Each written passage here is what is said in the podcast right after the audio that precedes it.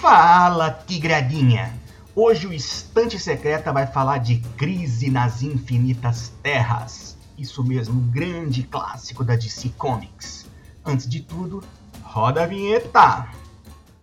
Estante Secreta Falamos na última edição de Estante Secreta sobre Marvels. E agora, para não ter briga nem choro, porque fãs da DC são chorões, falaremos de Crise nas Infinitas Terras. Uma síntese bem sintética do contexto da coisa. Para remota hipótese, evidentemente, de algum ouvinte não saber do que se trata. A editora DC, que é do Superman, do Batman, tal, vocês sabem, tinha um universo formado por diversas realidades paralelas. Era um negócio meio que impossível de costurar uma história única, né? Então a coisa era tão complicada que muitos heróis eram duplicados. Tinha dois Superman, tinha, tinha dois Batman, etc. Aí é um pesadelo, né? Então o genial roteirista Marv Wolfman concebeu um argumento para unificar tudo. Hoje, para inverter a ordem da semana passada, começa com o Tatato, depois vai o Tiago. E aí, Tatato, o que você acha de Crise nas Infinitas Terras? Lembra de quando leu pela primeira vez? Como foi isso? Então, eu lembro que na época o gibi, é, da, principalmente da DC, chegava com uma, um certo atraso aqui. E estamos falando aí final dos anos 80, não lembro exatamente. Mas. E eu já estava com certo déficit né, nessa cronologia, vamos dizer assim. E se a questão das realidades da DC já era uma bagunça, isso se refletia no que eu lia da DC também. Porque eu lia uma historinha aqui, outra ali, coisas muito isoladas. Nada e sem periodicidade, sem frequência, nada. E a própria saga eu achei meio bagunçada, não, não sei se bagunçada, apesar de ter colocado nos eixos tudo, mas ela foi meio corrida, né? quando eu li, né, e foram poucas revistinhas essa reorganização e então foram poucas revistinhas essa reorganização, né?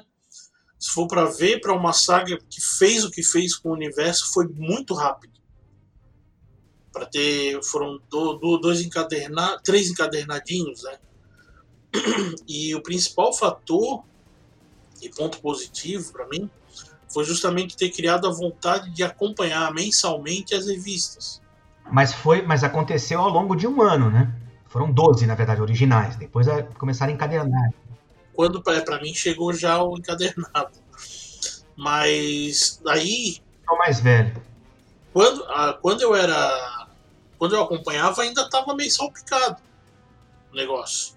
Daí quando começou o negócio, a, a criar uma, uma coesão, vamos dizer assim, né, é, fica, ficou até mais é, agradável de ler.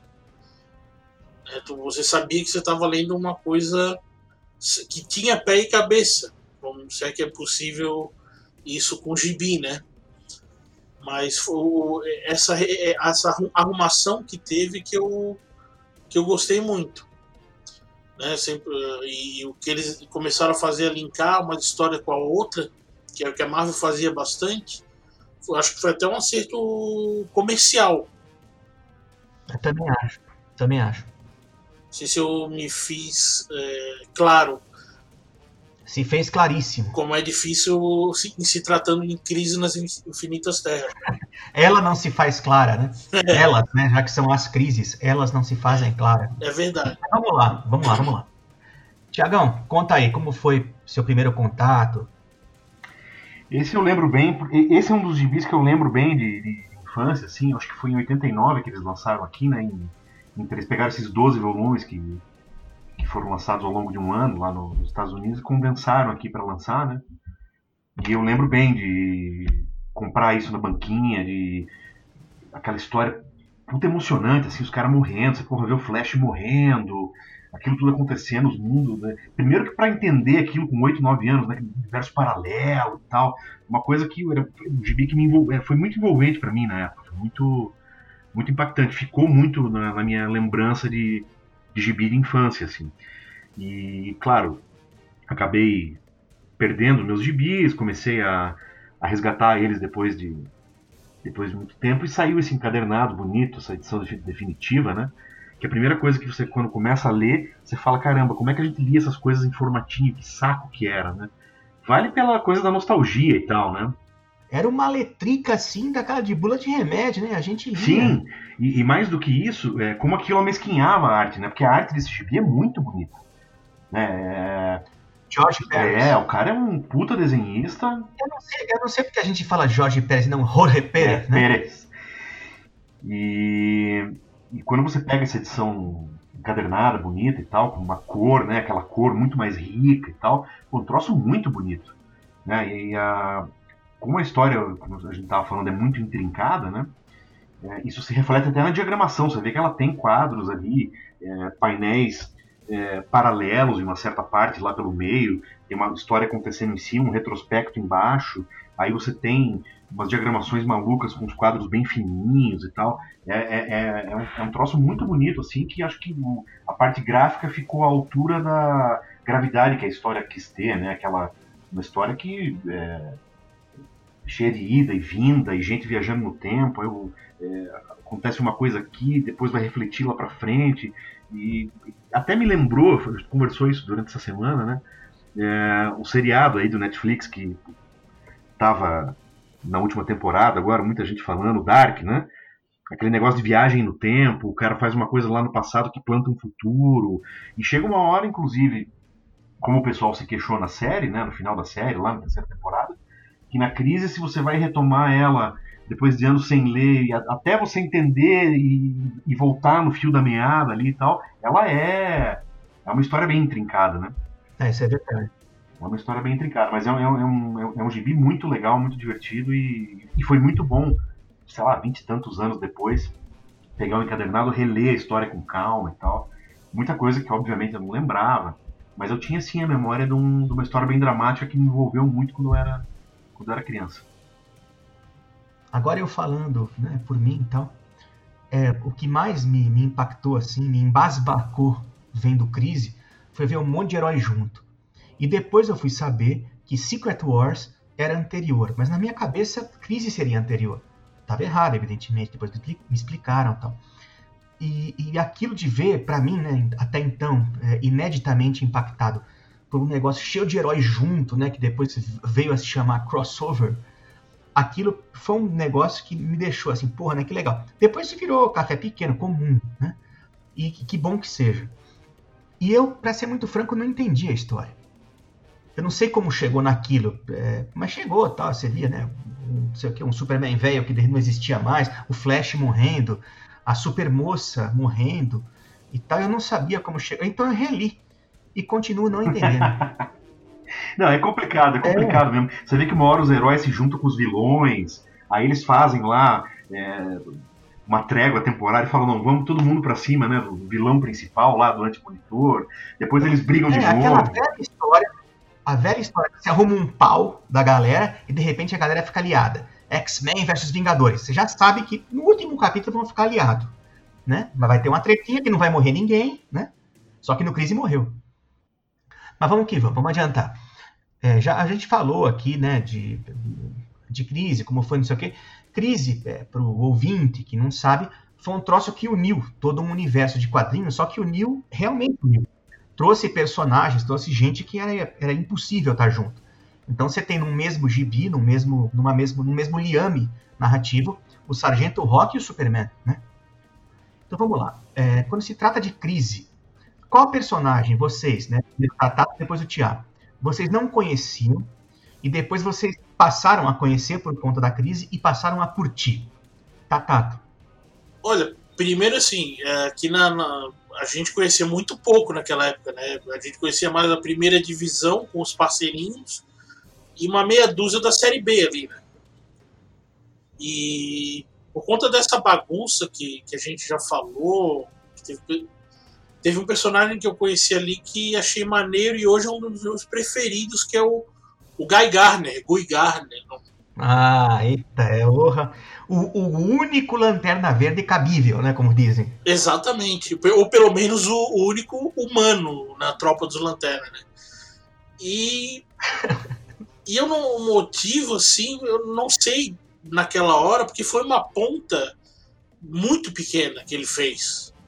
Ali, né, lá com os guardiões e depois acabou, falou, valeu.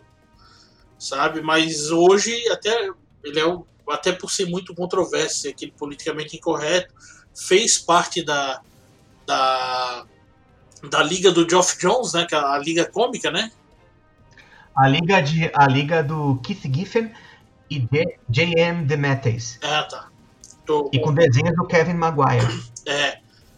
E outra figura que eu conheci, assim, foi muito pouco também, mas achei interessante que na época ela era da, acho que da Terra 2, e hoje gosto muito, que é a Caçadora. Ali ela estava meio confusa, tal, mas depois foi se consolidando no universo, foram trabalhando um pouquinho melhor, ainda que não seja do, do, do primeiro escalão, né? Mas ali ela é meio, meio casca grossa, meio merdeira, e dá uma abordagem bem bacana para ela, com essa pegada que ela tem. São esses dois. Agora você, Thiago. É, eu acho que o personagem que, eu, que me chamou muito a atenção na época, porque eu nunca tinha visto o gibi disso quando eu li, eram aqueles personagens do, dos quadrinhos de guerra, né? Sargento Rock, o Tanque Assombrado, aquela outra equipe, o Perdedores, né? É, ali foi a primeira vez que eu soube da existência disso, né? E daí anos depois eu fui começar a garimpar quadrinhos do Sargento Rock, colecionar e tal. Mas é, a crise você tem que ver sobre um sobre um escopo de tem um elenco principal e um elenco de apoio, né? Tem ali uma meia dúzia de personagens que são centrais para a história, estão o tempo todo fazendo coisas chave ali e uma puta de uma turma gigantesca é, que tá ali meio que quebrando pau aqui, outro ali e tal, mas que na verdade para os rumos aí do, do, do, roteiro não influi tanto, né? É o caso aí mais ou menos do... Lembra aquele pessoal da Globo cantando junto aquela música do Ano Novo? Hoje é um novo dia. Você começa a ver contra a regra ali todo mundo. É. Né? E, e, falando um pouco também do que a gente tinha dito antes aí sobre sobre o, um elenco tão grande, né? A gente não, eu pelo menos não conhecia a grande maioria de quem estava ali, nunca tinha ouvido falar. Não, Tem muito personagem ali que eu acho que nem teve gibi lançado no Brasil, talvez até a maioria deles, né? A maioria não teve. E, e aí você via aquilo, era uma coisa muito legal, né? É, uma saga desse tipo com um monte de gente que você não conhecia, fazendo um monte de coisa ao mesmo tempo e se misturando. Uma hora tem lá um núcleo que é, é na Idade da Pedra, e depois outro na Segunda Guerra, um no futuro, um no, nos anos 60. É, a crise tem isso aí, né? Não, não, é isso. É, é, é foda, é bem legal. Para mim, né, os, os meus três, três não, né, são mais que três, favoritos, foram aqueles, na verdade não eram favoritos. Na história só aparece mesmo os principais, a gente sabe disso. Mas você depois gosta de um, vai rever, tá? Os que eu gostei ali, que, que descobri ali, foram os caras que depois apareceram na Liga da Justiça é, do Keith Giffen. O Besouro Azul, Metamorfo, Senhor Milagre, Homem Elástico. Homem Elástico foi uma surpresa, porque até então eu conhecia o Homem Elástico da TV, que era outra pessoa, era um outro negócio, o cara tinha uma roupa meio de circense, vermelha, e tinha o Elastiquinho, o filho dele. E depois eu fui saber que esse também é da DC. Então a DC Comics tinha tanto o Homem Elástico quanto o Homem Borracha, que na verdade o Homem Borracha não é borracha, nos Estados Unidos é Plastic Man. E esse, esse Homem Elástico que eu vi lá, o Hoff Bibney, ele era meio que um detetive, não sei o quê. Inclusive, ele esticava o nariz para ficar cheirando igual o Sherlock Holmes e tal. E reapareceu em Liga da Justiça do, é, do Keith Giffen. Então, é, esse pessoal, depois, sinceramente, depois, quando eu lia, não teve nenhum. Pra não mentir, teve aquele tal de Demônio Azul, que era um dublê, que pôs uma vez uma roupa e a roupa virou o poder dele. Aquelas coisas da DC que eles fazem, depois nem eles sabem cuidar. Mas apareceu esse cara que eu achei interessante, porque era uma história completamente absurda ele existir. Mas os que eu gostei mais depois, relendo, foram Besouro Azul, Metamorfo, Senhor Milagre e Homem Elástico. Mas já que a gente falou de personagem inusitado, vou fazer uma lista para o ouvinte aqui que talvez não tenha lido, né? Crise nas Infinitas Terras. Personagens que aparecem ali. Vamos lá. Tio Sam. Tio Sam, o Tio Sam mesmo, com cartola tal. A cartola dele era, era a bermuda do Apolo, o doutrinador. Ótima referência. Doutor Fósforo. Sim, ele pegava fogo. Homem Calendário. O cara era basicamente a Sei Choroyer, né? Só faltava ter uma lição de moral ali. Família Marvel. Quando eu falo família Marvel, tinha primo, irmão, um velhinho, tinha um tigre, tinha o Doutor Silvana. Doutor Silvana, para quem não sabe, era uma, uma, uma espécie de larva que falava pela voz do cientista e vice-versa. Nunca a gente soube direito. Depois ficou meio nítido que seria o cientista, mas era meio, meio híbrido aquilo. Tinha, não tô brincando, tinha um núcleo Neandertal, que era a tribo do urso, e tinha um outro núcleo Cro-Magnon, que era o antro. Você imagina, né? Não tô falando de Conan, era Neandertal. Tinha os, os Sea Devils, que eram os demônios marinhos, diabos marinhos, que eram mergulhadores ambientalistas. Era uma espécie de Greenpeace que usava vermelho e ficava embaixo d'água o tempo todo. Não sei de onde tirava aquele ar todo, porque chega uma hora que o cilindro acaba. E tinha a coisa que é mais ridícula da história de si, um herói cujo poder era conversar com baiacu, roubá-lo, é, manjubinha. Falava com peixe, né? Falava com lula, com, com polvo. Não sei se já ouviram falar. Ah, quem respeita é um loiro. Um loirinho de roupa laranja. Se eu falo um loirinho de roupa laranja, você já sabe que não dá pra levar. O maior super-herói de todos os tempos, pelo menos da DC. Exato, eu não, não consigo comparar a altura, mas se for esse o caso, beleza. Vamos pôr o cara para ser é, pivô no basquete, mas em termos de narrativa, jogaram o cara numa cilada. Ele era, pegava carona com a Mulher Maravilha. É, pegava carona no avião invisível. Ele pegava carona no avião invisível. É, isso aí, isso aí, isso fica pra história. Não, isso, isso, grava. não, isso aí foi zoeira que o Adult Swim fez, né, cara? Tá bom, a Hanna-Barbera fez, avacalhou, tudo bem. Não, você imagina quando tinha aquelas tretas no Texas, né? O próximo mar seria. O que o Aquaman ia fazer lá? É. O Aquaman é o su- o super-herói litorâneo. É. O super-herói litorâneo. Ele só funciona no litoral. Meu escritório é na praia. Esse era o cara, o antecessor disso tudo. Né, o cara já tinha essa malandragem caiçara, né? Não, ele tinha a jurisdição dele. Mas aí punha o cara pra falar, fazer coisa em Marte. O que, que ele vai fazer lá? Tá errado, tá longe da jurisdição. O Batman é outro. O Batman não tem poder nenhum. O Batman você dá um peteleco ali, ele é um abraço. Inclusive, eu gostei, eu gostei do Batman nessa crise, que ele, ele não tá aquele fodão que tem o. A, o, o- que tem o fanboyzismo, vamos dizer assim, dos roteiristas, né? Ele tá ali, ele é um humano, um mero mortal ali. Um dia, um dia a gente vai falar disso. Mas pra mim, o Batman toma um cacete. Mas não é que é um cacete, é o cacete do Demolidor. Ah, com certeza. Pra mim, se sai na mão os dois, o Demolidor vai ficar com pena. Vai falar, ó, até aqui cheguei, né? Eu não, eu não serei cego de ver a sua derrota. Pontos negativos. Há algum ponto negativo na obra? Deve haver. Toda obra, menos Marvels. Há algo de que vocês não tenham gostado tal? Vamos começar nessa nova ordem, vamos trocar toda vez. Tatato, fala aí seus pontos negativos acerca da obra. Então, o que eu, ah, é que eu não gostei, a morte da Supergirl original, que era a prima do Superman, né? E por conta disso veio uma sucessão de versões meio merda da, da personagem, né? Uma que ela era uma transmorfa de outra dimensão, que era que era meio que namorada do Lex Luthor, amante, sei lá o que é, e foi ladeira abaixo. E essa personagem original era, eu achava muito foda. Ela não era choramingona e tal, ela, ela era consciente do poder que ela tinha, que ela era foda e ela ia pra porrada.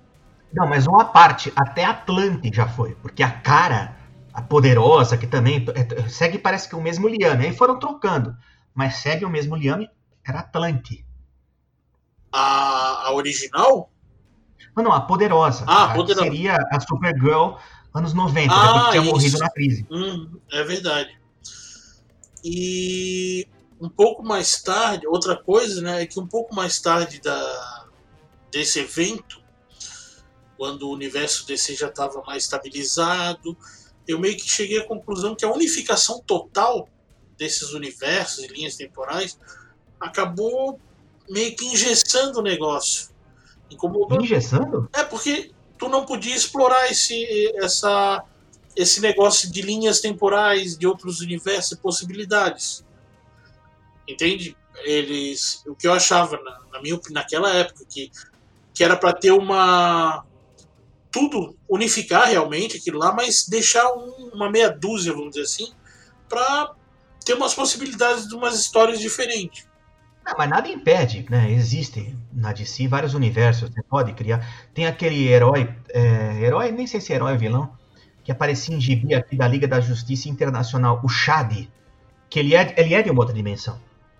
Tiagão, fala aí, seus pontos negativos sobre crise nas infinitas terras. Eu acho que um ponto negativo que não é do gibi, do próprio gibi, da própria crise, mas o fato da gente não conhecer, não ter tido acesso a muito do que é mostrado ali. Não era editado aqui, você não tinha aquela facilidade. Imagina, 89, 90, é, não tinha internet, não tinha. É, gibi importado era muito mais difícil, muito mais raro, né? Então, pegar aquilo ali meio sem contexto, né? Embora ela, ela consiga sobreviver sozinha, você consegue, é uma saga que você consegue ler do começo ao fim. Talvez fique uma ponta solta aqui, outra ali e tal, mas é, não prejudica o, desfrutar da obra, né? Mas, mas eu acho que é um ponto negativo não da, não da crise, mas do, da realidade em que a gente vivia, né? Não ter tido acesso a, a, a muito do que está ali, né? A gente conhecia o Super-Homem, o Batman, um ou outro ali e tal, mas a, a grande maioria eu não, é, eu não conheço até hoje. Pirata psíquico, você acha? Eu fui conhecer ali e nunca mais vi também. É, é. Bom, então agora eu, eu dizendo, para mim, é, o ponto negativo não é um ponto negativo, é um ponto negativo meu, talvez. Eu não entendi quando li. Então, é, hoje eu leio, né? Eu tô brincando, dizendo que hoje eu não entendo, hoje eu entendo. Mas é, era, é, né? Uma trama excessivamente, para mim, para quadrinhos, excessivamente rocambolesca quando é feita, quando é concebida para ser uma trama, para ser o freio de arrumação, né? Você não vai arrumar criando problema. Mas é maravilhoso. Eu leio hoje e falo, embasbacante. Mas, evidentemente, lendo com 11, 12 anos, eu falo, mas como assim, né? O tal do, do Crona abriu uma fenda que depois fechou e depois o, o Pária abriu essa fenda. Né? Muito tempo depois, usando o mesmo mecanismo, sem um conversar com o outro. É, se for ver, né? Tem, há, há um só tempo que tem uma, umas, umas ideias inteligentíssimas, tem umas gambiarras daquelas, né? De acabar filme do Rambo. Mas isso, mas foi isso um defeito, como digo, meu, né? Pode ser, não ser da obra. Mas é interessante que você tenha dito isso, porque ela tem umas gambiarras narrativas mesmo, tipo aquele, aquelas máquinas, né, que o monitor coloca no, vai espalhando pelos lugares. Já começa a existência do antimonitor. É. É, já que existe o um monitor, tem que existir um antimonitor, como tem que existir, né? Aí tem o um universo negativo. Tinha, além do monitor, tinha uns outros também com o nome Parecia equipe de. Teclado, teclado, CPU, mouse, tô brincando. Um segundo ponto negativo para mim é o nome crise. Já vinha sido usado, já tinha sido usado, já era um negócio que se usava na DC bem, bem é, é, minoritariamente, mas já era usado. Mas dali em diante, tudo virou crise na DC. Tudo era crise. Qualquer saga da DC, crise de identidade, crise final, crise não sei das quantas. A própria Marvel, né, que Teve Guerras Secretas 1, Guerra Secreta 2, aí guerra tudo bem, guerra, todo mundo usa guerra. Mas, sabe, crise, crise, crise, crise, enfim. Mas agora, agora é a hora, agora é a hora delas. Exatamente as Votações polêmicas. Vamos lá, a primeira delas. Para vocês, de bate pronto, sem enrolar muito. Qual é melhor, Guerras Secretas ou Crise nas Infinitas Terras? E por quê? Mas sem muita delonga. Tatato. Então, para mim é Crise, tá? Porque apesar de eu gostar muito de Guerras Secretas e novamente de ter uma certa coesão, né, que do universo Marvel, aquela coisa toda, e o que a crise fez foi muito bom para tanto para fãs quanto para a própria DC, né? O, os efeitos pós-crise foram excelentes. Tivemos boas histórias, sim, apesar do que o público gosta de, de reclamar. Eu gostei de muita coisa, apesar de não ser um DC nauta, mas eu sou crise, crise nas, nas infinitas terras. Maravilha. Tiago, você manda agora. É, as duas têm um lugar muito especial na minha, minha memória afetiva de quadrinho aí, li mais ou menos assim que saiu e curti e tudo mais. Mas a crise é mais bem, bem, bem feitinha, né? É mais bem desenhadinha, mais bem. A história é mais amarrada, mais envolvente, embora a Guerra, a Guerra Secreta seja muito divertida também. Eu vou voltar na crise. Eu concordo com vocês bastante. É, o Marv Wolfman tentou emplacar crise, acho que desde 81, 82, não conseguia, porque ele queria pôr uma coesão é, no universo da DC. Quando conseguiu, tinha toda uma história, é, goste ou não, rocambolesca ou não, eu acho demais, mas não é, não ponho como um defeito total da obra, e talvez mais um defeito meu. Mas, e Guerras Secretas foi um improviso. Basicamente, a Marvel fechou um contrato com a Mattel e tinha que vender bonequinho. Era isso. Mas só vou vender bonequinho, disse a Mattel, se você fizer uma história com todo mundo. E lançaram o tal do crossover, que é sem pé nem cabeça, aquele Beyonder, aqueles negócios. Aí tiveram a ideia, que é uma ideia basicamente de vender bonequinho. Do Homem-Aranha ter dois uniformes. Você vendia dois bonequinhos do Homem-Aranha. Então, a crise não, a crise é muito mais bem elaborada. Então, e o desenho, o desenho do, do Secret Wars parece que fui eu fazendo. né? Crise, você tá louco, aquele traço do Jorge Pérez. Pô, aquilo ali é, né? Aquilo é, então, para mim, na minha opinião, não tem nem muita comparação. Crise dá um baile em, em, em Secret Wars. Mas agora a, a, pergunta que costuma ser clássica, né? Costumará, né? Porque só, só o segundo episódio ainda. Para você, Tatato, primeiro, quem é o mais casca grossa do gibi? Justifique. Uh, Flash, Barry Allen, porque ele morreu, assim, não, não morreu salvando, mas morreu ajudando a salvar. Não até o final, tudo, mas o universo. Ele, eu acho que o universo Marvel tá ali um pouquinho graças a ele também. Não é, desculpa, o universo DC, perdão. O universo DC tava, o universo DC tava ali um pouquinho graças a ele, que deu a sua vida, aquele negócio, dar a vida pela causa, né? Foi bem. Foi tensa a morte dele. Ele sabia que ia morrer tudo, mas não, mas não largou até o final ali a bucha. Para mim foi Barry Allen. Tá anotado. Tiagão, para você. Dentro dessa linha aí que o Tatato falou de cometer sacrifício, quem comete um sacrifício no final também é o Superman velho, não é não? Aquele com o Superman do cabelo branco lá? É, o cabelinho Reed Richards. É, se eu não me engano, ele vai também, né? O que me marcou nesse vídeo foi uma das coisas, né? Foi conhecer o Sargento Rock, que depois você vai aprender que é um cara fudido, né?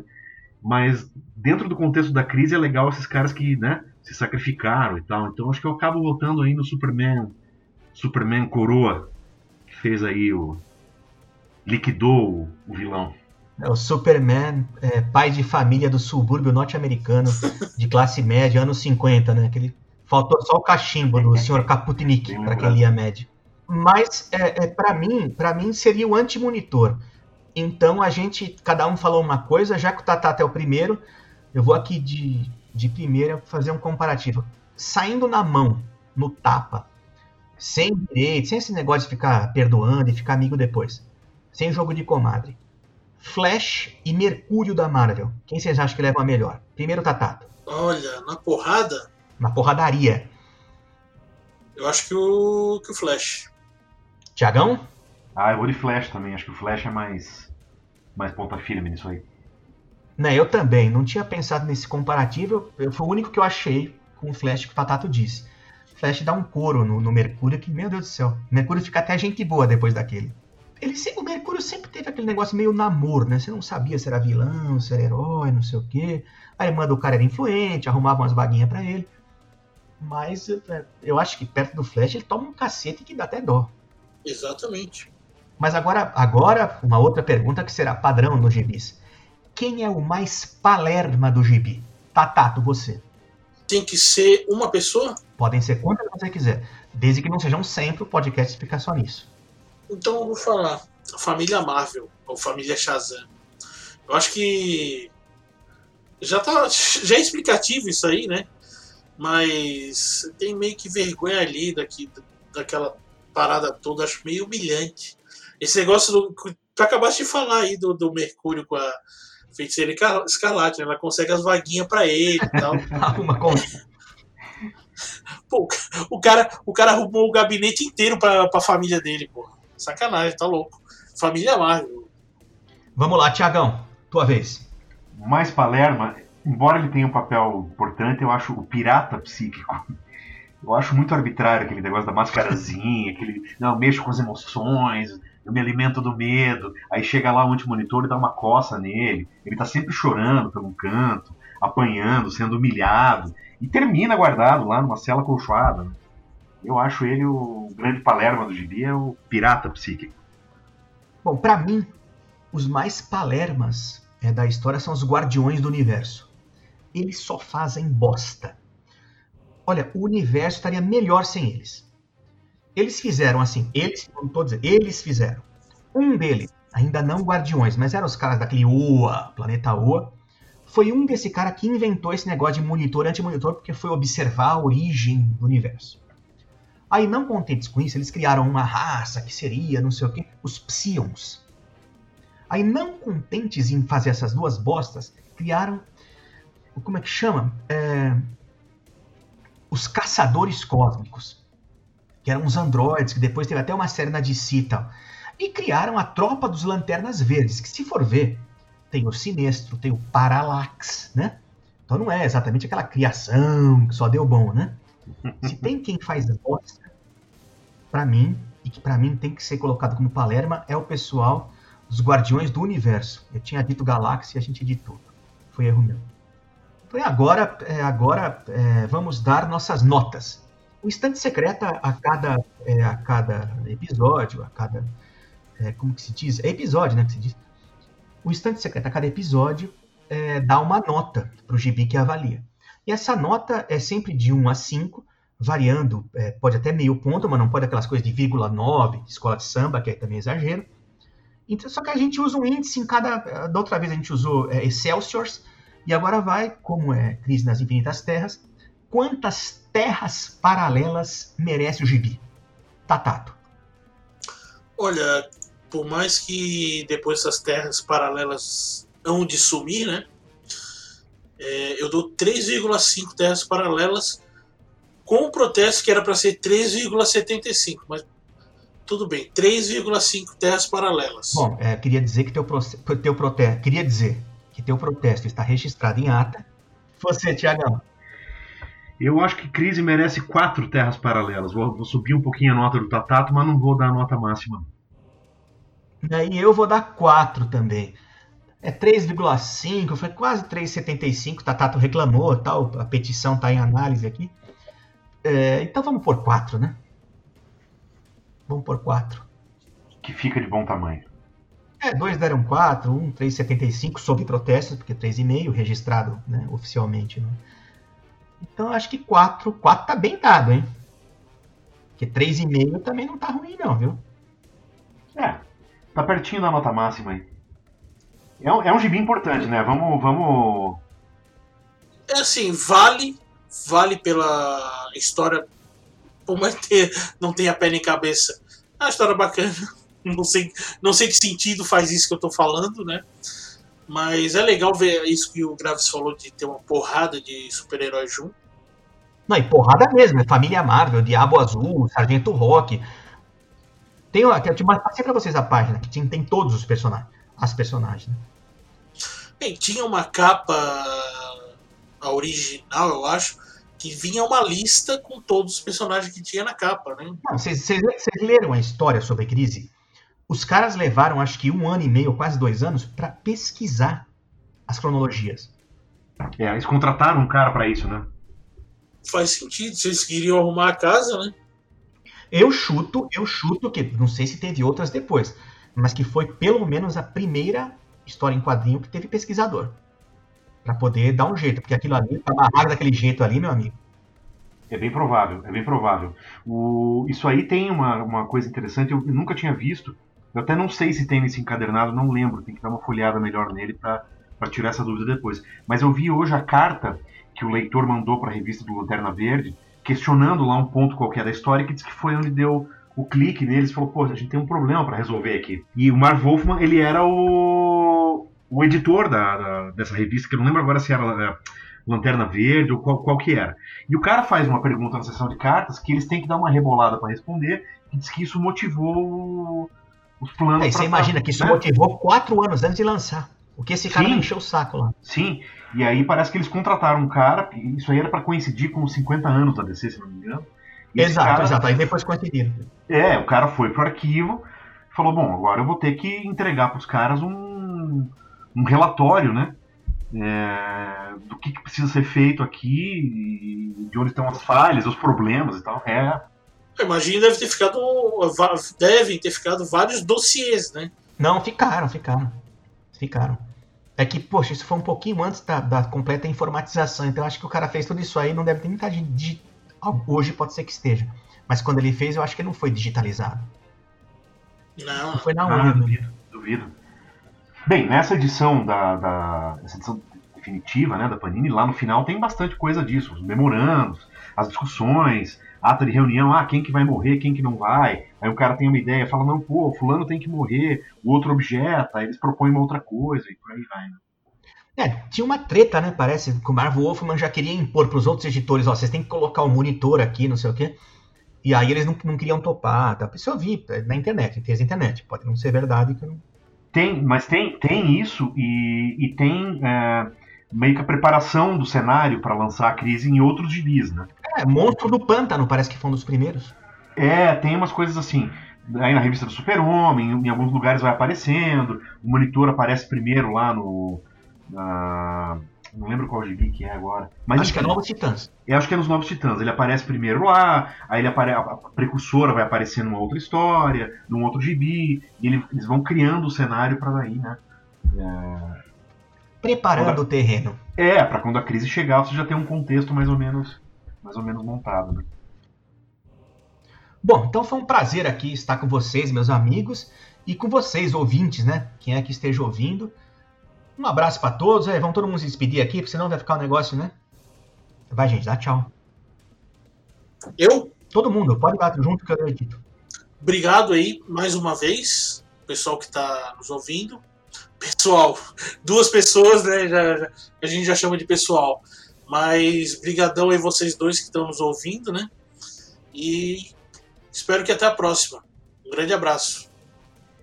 Obrigado aí a você que veio até aqui conosco. Uma curtição e um prazer como sempre. Espero que façamos o próximo logo. Grande abraço. Grande abraço para todos, muito obrigado mais uma vez. Falou!